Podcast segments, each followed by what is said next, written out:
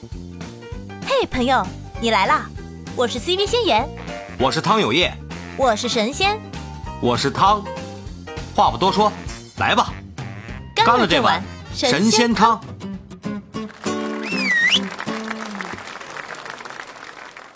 呃，刚才咱们也是聊到这个，就是应届的这些留学生回国以后，他的一个呃求职的这么一个时间节点啊，秋招春招。然后我其实还是想去了解一下，就如果说咱们这边有做企业的，咱们现在也下边有嘉宾做专门做企业的，需求这种留学生的，就包括谭老师刚才也分享了，说你本身你也是在自己去做，呃，做自己的企业嘛，就是你们从这个招工企业的角度来出发，为什么会选择留学生？呃，刚才可能也说了一部分，就是说可能更倾向于他的一些海外关系啊、海外背景。呃，能给能直接带来一些相关的订单，这是一方面儿。呃，如果说不考虑这个因素，就是同样的是留学生，呃，他是一个名牌院校毕业的，然后咱们国内的也有九八五、二幺幺的这些相关的院校毕业的，那怎么样去权衡他们之间的这个关系？就是为什么就要非得去招这留学生？留学生有什么样的优势？呃，我不知道嘉宾们有什么想法没有？啊，说对哦。你们先聊，不好意思，不好意思，我刚才可能卡了。哎，唐老师，唐老师，您说。啊，等一下，我先把我的电台关掉。然后，那个对我们来讲的话，就是最大的还是说这个价值观。比如说，呃，目前长沙那个在报，我不是打广告啊，是真实的啊，真实的案例啊。您说，您说。长沙目前宵夜排名第一的，就是。就是我们就跟我们一起从韩国回来的校友，然后我们的所有的管理层也是从韩国回来的，包括从日本回来的。我们在服务理念来说，除了投资人以外，我们高度一致。就是从我们为什么我们的我们的排名，我们的顾客对我们的消费，我们从开店还不到一年就可以成为长沙的 top one。啊，当然也有一些同行攻击啊，我们也不怕，我们做我们的，也不用去做过多的解释，你来你就知道了。然后为什么会这样？就是觉得你作为一个留学生，你可以跪在地上去擦，你可以为顾客任何事情去分忧。人家带了宝宝来，你可以为他解决一切的，这就是思维格局。你的你的位置坐在哪里，你的脑袋就在哪里，他的想法是不一样的。如果你说在湖南找一个二幺幺，那他可能觉得这个东西可能所谓的这种观念理念，他觉得这个东西不是我去做的，这东西你找一个穷人家的孩子，他应该是他们所做的。啊，我觉得这个真的不一样，特别是在日本打过工的，他知道要精益求精啊，他一定要做的工匠精神，即使你是做服务行业啊，你要去带领人家怎么去做。啊，我就说。这是其中一个案例。啊，另外一个案例呢，就是在文化这一块，比如说呃呃，中国的这种啊拍抖音的或者什么媒体公司，他就觉得哎，你甲方需要什么就什么，但是嗯，在我们的大脑当中就是觉得啊，我们一方面要创创造这个价值，同时要创造艺术，我们现在做的这种。产啊这种啊产品也好，还是这样视频也好，最终是很容易被观众或者是哪怕过了五年，还是能够收受消费者能够接受的，而不是说我只是啊某某品牌，嗯某某某某某某功效某某什么，现在啊只需要怎么怎么样，嗯优惠多少多少，这种很硬的这种东西，其实呃在。嗯，特别是在海外有过做过 YouTube 的经验的人来说，他的价值观就会跟国内的这些啊稍微会差别会有一些啊，我不说百分之百啊，但是我觉得啊还是差别会比较大一点。嗯，就是整体的这个观念也好啊，包括眼界格局。您感觉会不一样，就是说，呃，咱们也不是说咱们国内现在这些九八五二幺幺的这些学学生们眼界要差，但是毕竟说跟在国外待过的这他的相关的对于时事的一些把握动态，因为咱们说读万卷书不如行万里路嘛，走出国门看到的东西可能要更客观，可能要更丰富一些。因为中国读书的话，觉得读书就是寒窗十年，是吧？其实真不容易。然后你好好不容易这个出来了，从名校出来了，那你做的工作虽然你的工资很高，但是你为什么我拿这个工资不去指挥人家，而是亲自带着人家去去去一个一个去擦，然后人家就是那种真的是那种仆人式的服务啊。嗯嗯嗯。哎，老一，老一，咱们刚才呃听各位嘉宾就聊这个欧美啊，这些这些西方发达国家了。我知道你是上这个非洲那边待过啊，你对于那边就是说相对呃就是国力和和这个情况不如咱们国内的这些国家的相关的一些留学生，你有什么看法没有啊？啊，你刚才想说话，我觉得两个事儿，呃，等你你等一下，你先呃，就你先你先顶一会儿啊，我把这个茄子扔锅里边，我再跟你说这事儿。还做着饭呢，我的天！老一在做饭，老一，你也你也你也太支持我了，你怎么那么给力呀、啊？知道我不饿，连饭都不做了啊，过来给我捧场，行啊，挺好。呃，我介绍一下咱们下边这个伊卡洛斯啊，这个嘉宾他本身是呃有这种国外工作经验，就是说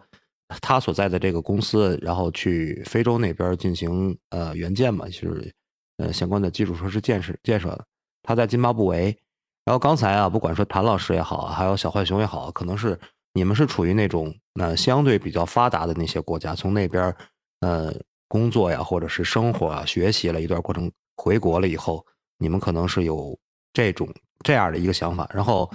呃，伊卡洛斯呢，他是在这种相对呃不是特别发达的这种非洲地区回来，他们那边的一些呃留学生的情况，嗯，我就想了解一下。就首先想了解一下，觉得会有人去非洲留学吗？对，首先就想了解一下有没有人去非洲留学。就是说，咱们出去留学啊，包括咱们从呃自第一个我跟你讲啊，嗯，真有的去非洲留学的这个东西的话，你你总是国内有一种高山仰止的眼光看那边。哎，其实我告诉你，国国内很多学学习保持鉴定的都是呃约翰内斯堡大学和开普敦大学毕业的。哎，我就是想让你聊这个事儿，因为我也想说这个事儿，就是说，因为刚才呃，这个听下面这位姐姐也说了，就是说，国内在很多公司去招的时候，不光是看你这个文凭，就是你是哪个学校院校毕业的，还是要看你的专业。真的，我我想聊到这儿，就是说，嗯，包括非洲那边啊，刚才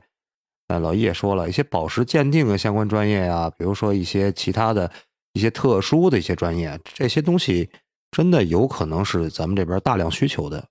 也只能在他们那比如像那个个最有名的那个杜比尔斯公司的那个钻石恒久眼一颗永流传那个公司，很多他们那个鉴钻石的鉴定啊，包括像切割，都是在那里。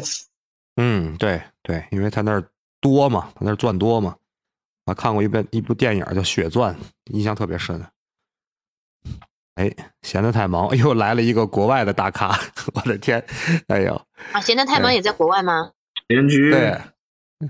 啊，呃，是的，我在美国。一直不知道哎嗯，嗯，哎呦，您那儿您那儿现在您哎时时差问题，能过来上我们这儿聊天，真是在在哪个国家呀？现在？嗯，我现在在美国，啊，在美国，现在是现在十一点了半夜。。对，对呀、我就说大半夜的过来跟我们聊，太给力了啊！我们大半夜他也在，呃，感刚好要谢大佬，缺天分。嗯，感谢大佬啊，感谢大佬。没有。您聊聊吧，您聊聊咱们这个话题。你觉得就是在国内外就业这方面有没有什么就是建议差异之类的？就是如果说一直在国外工作的，然后回到了国内，会不会不适应？嗯，啊、这个我倒是可以说说啊、我自己其其实是没有在国内工作过，因为我我一直就留学了以后，然后就留在国外，就留在美国，然后就直接工作了。但是我是倒是知道有一些呃朋友回国，呃回国了以后呢，呃他们的是就是跟我讲，呃不不是这样的，就是说是嗯。有些是就是呃在美国工作工作了很多年，然后再回去的，呃这这个回去的这个我我有一个大学同学，他是在呃回去了以后，他就因为嗯很多原因嘛，他不得不回去，啊、啊，但是回去了以后就跟我讲是非常不适应，因为呃这个分呃这个嗯职场的这些呃文化啦什么实在是太不一样了。啊，所以说经常会跟我们吐槽，但是 这个所以说就可能也也也有些就是连就是让我也觉得是回国比较呃职场比较可怕。呃，很可怕吗？但是呢讲讲讲讲讲讲故事吧，有点有没有故事啊？讲一讲，不能想象不。一样了，我想听细节，您给来点干货。对，我也想听，我也想听细节。嘉宾 嘉宾自曝环节，我的天！对对对，呃，是这样的，就说是呃，就是嗯，哎，就讲一个吧，就说是他回去了以后呢，呃，第一个就是讲，就是我印象最深的一个就是回去了以后需要去嗯陪酒，呃，陪酒这是他认为是深恶痛绝的，但是没有办法，商务应酬因商务应酬为领导让他去啊，酒桌文化是吧？对对，酒桌文化，对对，嗯，中国酒桌文化反正陪酒是是是是他的他的原话，这不是我不不是我说的。对，呃，然后因为可能颜值比较高吧，所以说哦，就是经常会是是一个女女女性朋，您的一个女性朋友是吗？对对对，哦对，那是女性朋友挺挺反感的事儿的，嗯，就会呃经常被领导叫去，虽然他非常不情愿，但是还是不得不去。但是呢，还有他有一个有有一个长长处呢，是他的酒量比较好，所以说经常是呃把别人就是全部放翻了以后，他自己还呃、嗯还还还还还在，能够全身而退啊，能够全身而退。赶上酒桌的这个女宾，一般我们都不敢惹，对，都是有备而来。对对对，这个是他非常非常，但虽然他，但是反正反正呃，我我觉得他是比较痛恨这个。还有一个呢，就是呃，当然其他的就是也是就是职场文化的话，因为他自己在呃海外经历嘛，然后颜值比较高，然后回去了以后呢，当然呃，好像他的地，好像他虽然他从来没跟我讲过他的职位是怎么样，但是好像职位还是是属于这种呃老总的这种秘书之类的人物吧，哦。或者是一个部部门的一个，反正地位应该还是蛮高的，所以会引起很多很多呃嗯呃很多人的嫉妒或者是哦，呃不满，呃这些都是。聊过一场这个这个职场他小人的这个他说他，对他在那个其其其实他在那个呃职场上面其实是经常会，虽然表面上别人不说，但是可能背地里不知道被被人骂成什么样，就说是很多人就是对他采取就是敬而远之的这种这种态度嗯。啊，所以说他觉得非常不爽，呃，对，呃，差不多就是这个，但是我我也有就是另外的一些朋友，呃，当然这是年轻一代了，呃，他们回去的话，就是因为在美国，嗯，回去了以后就呃，刚刚比如说是呃读完书，然后的话，呃，在美国也找不到工作，然后就回去，回去了以后找工作就非常困难，但是在国内反而更困难了。嗯，对，哎，但是他回去了以后，基本上呃，反正我至少认识的呃三位，三位，其中有一位是我的一个堂兄的一个呃女儿，呃，都能够找到的位置，而且好像好像还可以吧，就说是虽然钱不多，但是呢，至少还能还还能找到位置。呃，钱不多，但是您说的这个钱不多是是一个什么样的一个情况？就是他的期望值，还是说他以他这个水平，在同学历的这个国内的这个，比如九八五二幺幺相对比来说，那我我呃我我我不知道，但是对我来说是，比如说他花了啊，在美国留学的话，他因为在美美国读的呃读的本科，再加一个嗯。就是硕士学位，嗯总共在美国大概待了五年时间，然后这五年嗯。时间的话，花了就是你现呃每年差不多五万美元，差不多你哦想想看，花了二十多万美元，然后回去的话，一个月工资 大概也就八千。大概也就是 一万块钱。啊，呃，我就是说我是觉得，对我对性价比对我来说啊，我是觉得这个这个性价比太低了啊、但是嗯这个不不一样了，就是可能对国内来说，我不知道了，国内算算高吗还是算低？在上海大概就是一万多一呃点，，应届的话应该算高的了。嗯我不知道，反正就说是呃，我是觉得是这个性价比太低了，我觉得不值得。呃，我觉得他在假如呃，不过他确实也是在美国一直找工作，确实也没呃没找到。呃，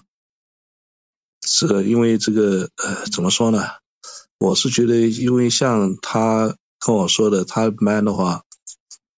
嗯，三十几个人吧，四十几个人，基本上都是华人。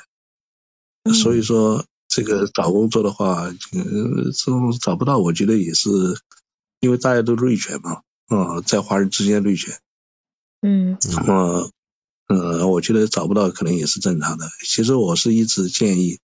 我说我刚刚开始我就跟他说，你到美国来的话，读书是呃怎么说呢？是小事情，但是你就是在寒暑假期间，你找个找个工作，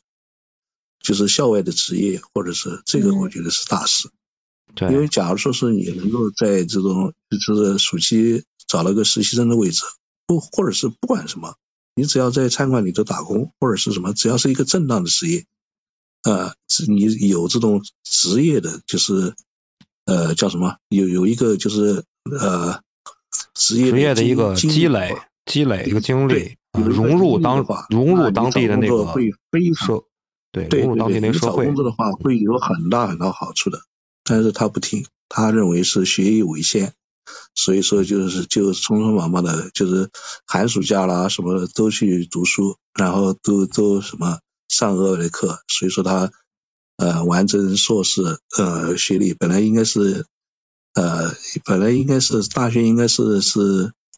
四年四年嘛，他差不多三年就读读完了。嗯然后就呃呃读硕士也是就是呃匆匆忙忙的读完，读完以后再找工作，那那人家一看你没有没什么工作经验，哎嗯对就是你找到工作的机会也比较小。当然他自己也不是太愿意在美国找，所以说就没，反正也找了一下，匆匆忙忙找了一下，没找到就走了。嗯但是我是走，我是觉得你要是假如说想真的想想在美国找工作的话，呃，最好还是先有一点工作经验。不管你在哪个行业，只要你有工作经验，老板就会认为你是呃就是有责任心的，因为你有有有过工作经验，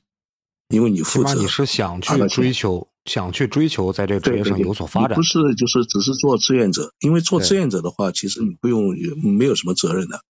但是你只要是带薪的职位的话，那你就得负责。嗯所以说，不管是哪一行，其实工作经验是非常非常重要的。但是好像他也不听。啊、这个对别的几位的话，对对，别的几别的几位就不是太清楚了，但是我知道他们基本上都是没有在呃没有呃在美国做任何就是带薪的工作的，所以说回去了以后，但是好像据说大概都都还是不错，都还是能够在像我那个那个堂侄女算是在上海嘛，别的人在这种就是呃几线的城市，好像也好像也也也能找到工作，但是这些人的工资可能就更低了。嗯，跟当地的他这种性格就不太适合，就不太适合北美的文化。本身北美的就是哪儿都是很多工作机会都是内部消化的，他又不愿意接受当地人，就是又不愿意融入当地的社会，那可能其实你回国，你回国也得融入中国的社会，但是你这相当于就是矬子里的拔将军。哎，那个小浣熊，我嗯我想问一下你啊，因为你是在现在在加拿大那边从事一个相对稳定的一个公务员的工作，我想问问你，你的一些同学，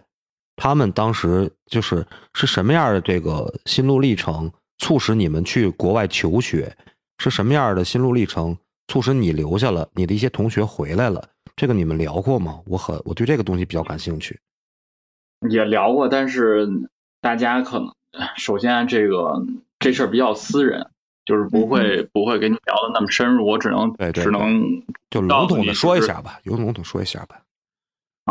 就是我觉得还是我觉得还是年轻吧。有人觉得，毕竟这加加拿大这个社会是个养懒人的社会，然后我自己嗯就是我北京人，然后又是没什么远大的理想。我要是所以来加拿大，然后有些人会选择去美国，然后美国跟中国是中国最两全地球上最大的两个经济体，这两个地方它的未来的发展趋势是这两个地方是有可能让你一夜暴富的，但是加拿大就不会一夜暴富，所以选择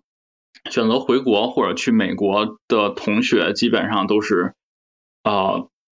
说说说说说句有点夸张的话，就是说给他一美国总统在他面前都有敢上的那种人。然后，所以有些人觉得机会中国跟中国跟美国机会大，所以他们选择回国。有些呢是家庭原因。然后我有一个很好的朋友，他说他回去就是因为他奶奶，他奶奶很想他，所以他就选择回国了。然后有些呢，确实是有些是确实是混不下去的，就是在这边觉得各种不得志啊，然后也那什么各种不舒服啊，然后这西餐也吃不惯，也不愿意跟老外交流，然后就去嗯在活在自己的圈子里面，然后自己有一套自己的世界观。你觉得那没有办法，那就那就回去了，就反正各个各个原因都有。但是我身边也有回去特别，就是也有在这边房子买了，这个职业也很很稳定了，然后上着上着班，上完学以后意识到啊自己可能有野心，所以我要回去去创业，然后也有成功的，但这些毕竟是少数。我总觉得金子到哪儿都发光吧。你是 loser 的话，无论你在哪，你在月球上你也是 loser，你在你在哪个国家都是 loser。我感觉你嗯现这个在就有这方面的倾向，我是不是能这么说？这小帅兄还是挺就是还是佛系的，还你这个，嗯。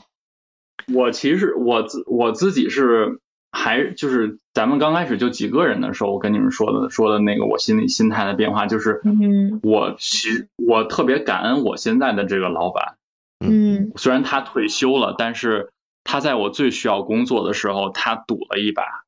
我他他。嗯他就是我，我在没有在他手底下干活之前，我不知道他是那么忙的一个人。但当时，当时我有一个 offer 是要去温哥华，嗯，然后但我不在温哥华，我跟我老板说，我说今天下午两个小时之内你要不给我信儿，我就走了。嗯当时没有，我跟他没有任何交情，然后他就说，OK，我要你了，你不要，就是你不要不要走了。然后就他就特别忙，就要了我，我我一直念着他的知遇之恩，所以他现在他退休了，他说他想回去去自己自己做一番事业，他问我想不想走，我说我一定我一定要跟你走，相当于报个恩嘛。嗯嗯这也是可能跟其他人不一样的一些境遇，就是难得碰到贵人。投之以桃李，报之以琼瑶。啊，所以你老板你老板也是中国人吗？还是回中国还是去哪里是？他，no，他是个印，他是个印度人，他的一个合伙人是土耳其人，嗯，但是你也知道这个中加关系现在不是特别好对，但是中国的东西确实又好又便宜，所以我们就想打把这条线搭起来。嗯，我觉得你们这个想法特别好。我觉得你这个是可以做呀，你有贵人相助的，而且你们也有有资源、有有人脉，都都符合呀，可以做。嗯是，但是这是一个机会成本，我一旦去做的话，我不知道如果我一旦这事儿没成功，他是退休了，但是嗯我的生我的这个职业规划路线还很长，所以我今天才是想多听听吧，少说说。但是如果我能给大家分享的话，我会分享。其实我感嗯觉，为什么说刚才谢岩也说你们这个东西可以弄啊？我也是有我自己的考虑，我仅代表我个人意见。就是其实你们还是存在一个信息差的这个东西的，因为现在咱们说现在虽然说全球现在都是一个网络化嘛，信息差越来越小了，但是你们在那边掌握的一些相关的一些资源呢，包括一些行业的一些动态啊，这是国内很多人不能实时掌握的。但是由于你们在那边有很长时间的工作经验，你们对当地居民的一些需求啊，当地政府的一些需求，当地企业公司的一些需求，你们是有第一手的这个信息来源的，你们是有信息对，差的有一。有一说这一点都没错。那个你看似现在互联网时代，大家信息差非常非常小了，嗯，但是的话，我就告诉你，这真正在国外待着的话，跟国跟跟在国内看的国外完全不完全不一样，就根呃根本这个信息差大到你难你难以想象。就整个的话，比如说现在我回来了，因为这就像那个像那个小浣熊他他搞这个东西，我现在就已经我在非洲的时候就已经在搞了，现在仍然在搞，是干嘛呢？就是把打通那个中国与非洲这条线，来做这个就是电子产品这个这个东西。我的合作伙伴是原来我的一个翻译，一个当当地语当地语言翻译，他是在他哎他也挺有意思，他是在那个中国留学，然后回去了啊。这这今天不讲那个留学生说求职香不香？为什么？你说为什么他这个中国的条件相较比非非洲好这么多？他为什么要回回到非洲去呢？不在不留在中国呢？现在中国他也能找着之类的，也能干也能干活。他是他是而且我告诉你，他是清华毕业的。嗯啊，相当牛了，那就嗯啊，他是清华毕业的，回去了，然后给我当当翻译。在国内的话，他找一份工作也不难，但是他在当地的话，一个月在我手下的话，我给他开了六百六百美金。嗯嗯嗯，但是他一个月六百美金已经超过很多当地人了，嗯而且他拿这个钱可以攒下来，可以做一些买卖，搞搞一些东西。嗯，完全就是这样。那信息差到什么程度？就是我我报这个价钱，就其实有些东西我是有点暴露商商业秘密了。我报这价钱，能说的说啊，老叶，能说的说，不能说的不说。我没啥不能说的，没没啥不能说的。就这个差价是你们难以想象的。就是整个的话，呃，一个可以卖到一百五十美金的这么一个呃一个电子产品，这么一一件东西，呃，成本的话可能只需要人民币需要需要两百两百人民币左右。嗯，嗯，真的是嗯那这那太我加上海运费，加上海运费和加 tax 的话，我人我我就算是我走空运的话，我人依然盈利很大。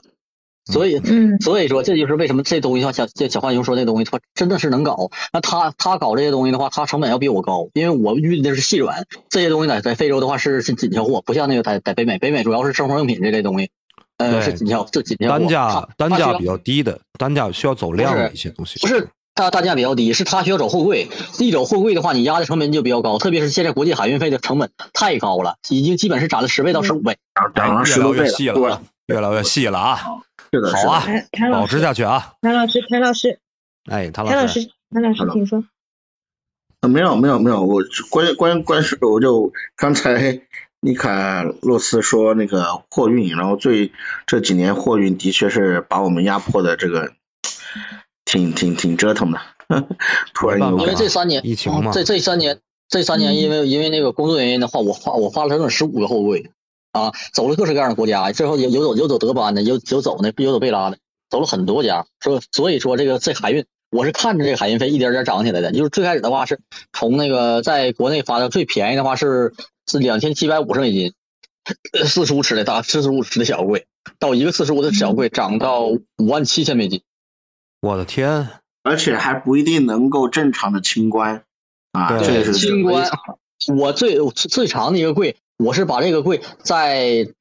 莫桑给比克的那个贝拉港被扣了整整半年，最后的话是通过一些关系，然后拿出把这个柜拿出来，而且我这柜被掏膛了。你掏膛是啥意思？因为我走做海运都知道，就是贯穿的贯穿的集装箱，就是两面门都能打的集装箱，被整个整体拆开了，然后整体全把货物全全拽出来检查，然后再塞回去的。最后货物又容易受到损坏和破坏对。对然后，然后万幸，我这我这货柜丢的东西不多，一共就丢了大大约呃一万三千美金的东西，不还还行嗯，啊。越聊越细了啊！这是在在新加坡被被被扯被扯开的啊，咱们现在已经以美金为就是计量单位了。计量单位了，我的天！对啊我们做海海贸都是这样子的。嗯嗯，刚听嘉宾聊这么多啊，咱们扣回到咱们主题上，就是说留学生求职到底到求职的问题和留学生创业的问题啊，引引出了一个留学生创业的问题，就是他其实是可以根据对。呃这个信息差来进行一些相关的创业的，包括小小浣熊也好，包括老一也好，这都是可马上要接触，或者是已经在接触，包括下边的谭老师也好，就是说这又给咱们现在如果说麦下有相关的一些留学生啊，或者说家里有留学生朋友的这些人，给提供了一个新的思路，就是说在中国现在，嗯，作为一个世界工厂的这么一个定位，不管是把把一些东西啊倒腾来中国，还是把一些东西从中国倒腾出去，这个东西只要你是有信息差在，只要因为订单为王嘛，只要你手里做着订单，你可以完完全全的靠创业来获取人生的第一桶金，对自己的人生进行一个重新的规划。就说打工求职，其实并不是说留学生的一个唯一的选择，有很多元化的东西，很大的商机在等着这些留学生们，因为他们确实在。你留学出出去一次，我还说那句话：读万卷书不如行万里路。既然万里路已经走出来了，为什么不用这万里路来为自己后半生铺一条金光大道呢？对吧？嗯，主持人，这个我其实之前那个呃那个做 HR 的朋友他说这个这个国内的这个招生季，但是说实话啊，绝大多数根据我有经验，就是我。所有会从海外，不管是从英国还是从 Canada 还是从韩国、日本，呃，那个从那个 Dutch 德国，那么他们回来的时候，往往他们都会给自己近三到六个月来进行放空，就是旅游也好，还是去走走也好，还是跟一些国内已经在做事业的一些朋友交流也好，还是那那个在某些事业单位上班的朋友。都会进行一些就是考察，因为我觉得这种是比较理性的啊。当然有要从国内回来，或者是呃目前还没有想好啊去落户在哪一个行业哪个地方，我觉得可以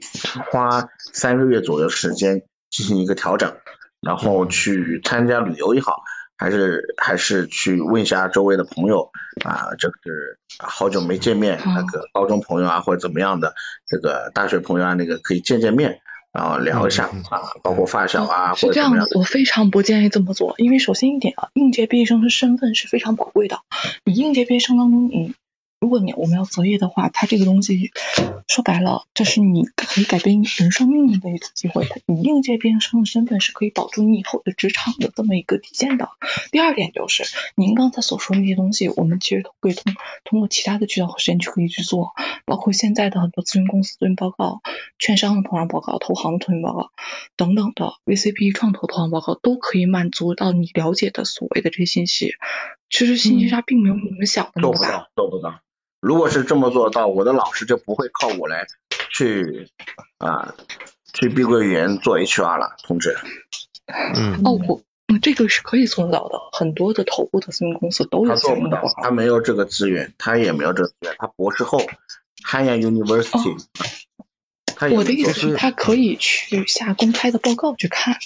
嗯。其实我理解啊，二位嘉宾说的都对，只不过是什么？只不过是咱们站在。这个应届毕业生他回来以后，他自己的心理需求是什么样的？刚才谭老师说的，我理解，我去 get 谭老师的点，就是说还是要文化融入，不光是你的对，不光是不管你是创业还是职场，你要知道我学的东西，我在中国，中国有哪些？就跟那马云说的啊，市场需要什么，还缺什么，我能为这个社会解决什么问题，这才是 point。这才是最重要。我我就这么理解。最重要的一点，应届毕业生的企各个企业对应届毕业生他的毕业时间线有要求。那么假设你错过了这个应届毕业生他的这个招聘时间线，那你很可能就没有这家企业的机会了。啊，这对我我马上要说说您您说的也对，对在哪儿呢？就是说每就是他的一个黄金时间节点这个问题，就是说您您刚才从最开始上麦的时候就一直在跟我们聊这个黄金时间节点的这个问题。但是其实跟谭老师这个不冲突，包括您说可能是可以通过一些网络呀或者一些文字相关的一些资料去了解，但是谭老师的意思呢，就是他要融入当地的这个文化，从而从格局上去融入整体中国目前的这个大环境。谭老师那个更适合一个创业者，或者说一个想在某些企业做到一个管理层的这么一个状态。您说的呢，可能说是更适合。我就是一心想要去完成自己的这个职业生涯规划，我要去做一些，呃，有有一个良好规划的，这个不冲突。而且谭老师说的这个融入这个文化，其实可以在他毕业之前，他可以，比如说可以，如果时间允许的话，提前回来这么几个月，或者说在很多海外都可以提前回来的。哎，对对对，这个是，就是说，我认为谭老师说的对在哪儿啊？就是说，你要想在一个地方长期发展，一定要知道当地的这个大势势，就是说它的发展的嗯规律什么样，发展方向是什么样的。就像刚才谭老师说的，你有什么样的商机，你有什么样的一个前瞻，这是一个格局提升的问题。一是格局提升，二是文化融入，包括生活一些生活方面的融入。就是你不能光调整你的就业求职的状态，你还要调整你后续在这个这个新的一个环境去长足发展的一个状态。当然了，这个您说的这个也有道理，就是说黄金时间节点这个事儿，就是你要你权衡。其实是站在企业的角度去看，它也是一个很好的。其实两位嘉宾说的都特别好，别好刚才贤菊也说的对，呃，刚才也说了，他一个不错的从美国回来，然后姿色也不错，然后他也面临着他如果是哎这个机会抓住了，但抓住了，他能够做得好吗？我们经常啊，投资行有有一句话啊，就是说呃这个临阵磨枪最重要的是干嘛啊？临时抱佛脚最重要是干嘛？要平时啊要多烧高香，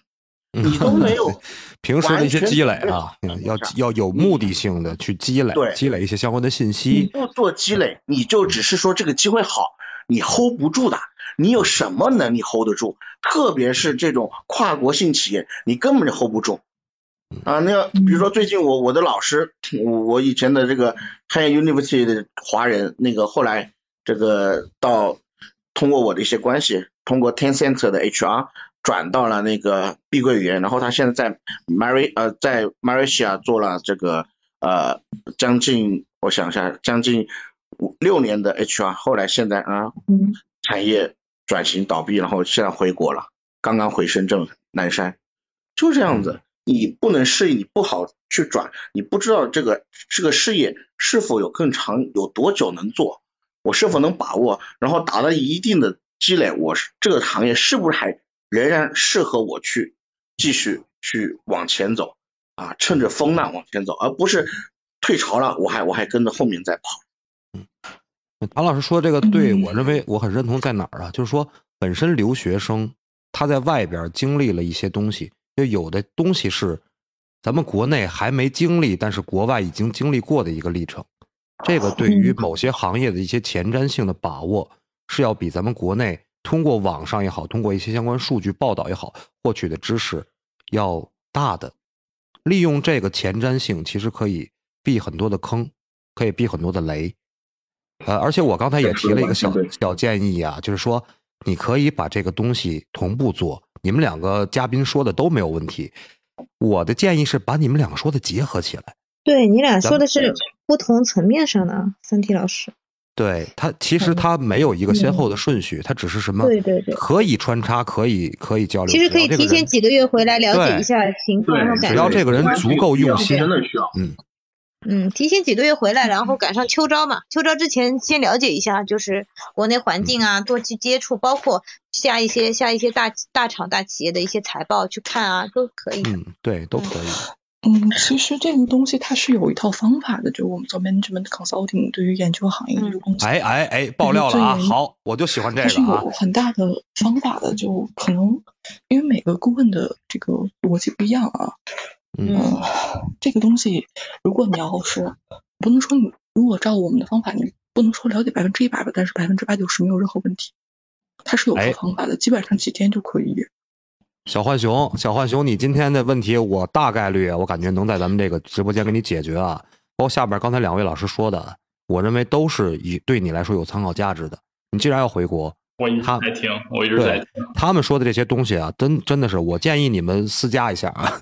我给你们，我给你们拉一波互关一下粉啊，对，互关一下，真的有些相关的细节方面的东西啊，只有在实操过程中，你才能掌握到里边的真谛。而下边这两位老师刚才说的，我认为都是有实操价值的。这个东西对于你马上面临着回国创业也好，是吧？融入这个一个创业团队也好，对你都有一个实际的意义。我建议你们就是咱们可以去细，如果说咱们线上不方便细聊的话，我建议你们线下你们去去聊一下这个事儿啊，我感觉真的非常好。我都没想到咱们今天这个局这么的高大上，这么多的朋友愿意去聊这个事儿，分享自己的相关的一些经历啊，特别好。然后哎，雪城大大上来了啊，雪城大大刚才哎，三哥也来了。那个 哎我我我我聊个最近最最落地的一个事情啊，哎，就是现在嗯。你包包括那个可能小浣熊它不是在加拿大嘛，可能包括伊卡洛斯在那个那那那那个南非那边，嗯。我想了解一下，针对于 TikTok 现在在在国内在国内宣传的一个就是呃它的一个占比，还有在海外的它一个占比。因为现在 TikTok 已经在开始就仿照国内的模式了，因为国内模国内这种直播带货的模式可能是已经超越了可能国外，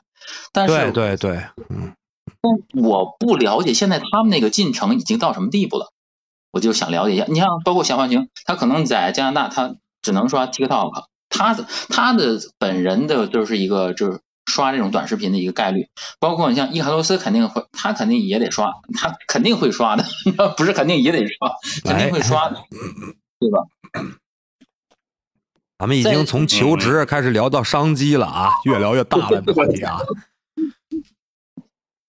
加拿大加拿大物流不行，这物流去哪儿不行，我的我的天，腿打断了，一听就完了，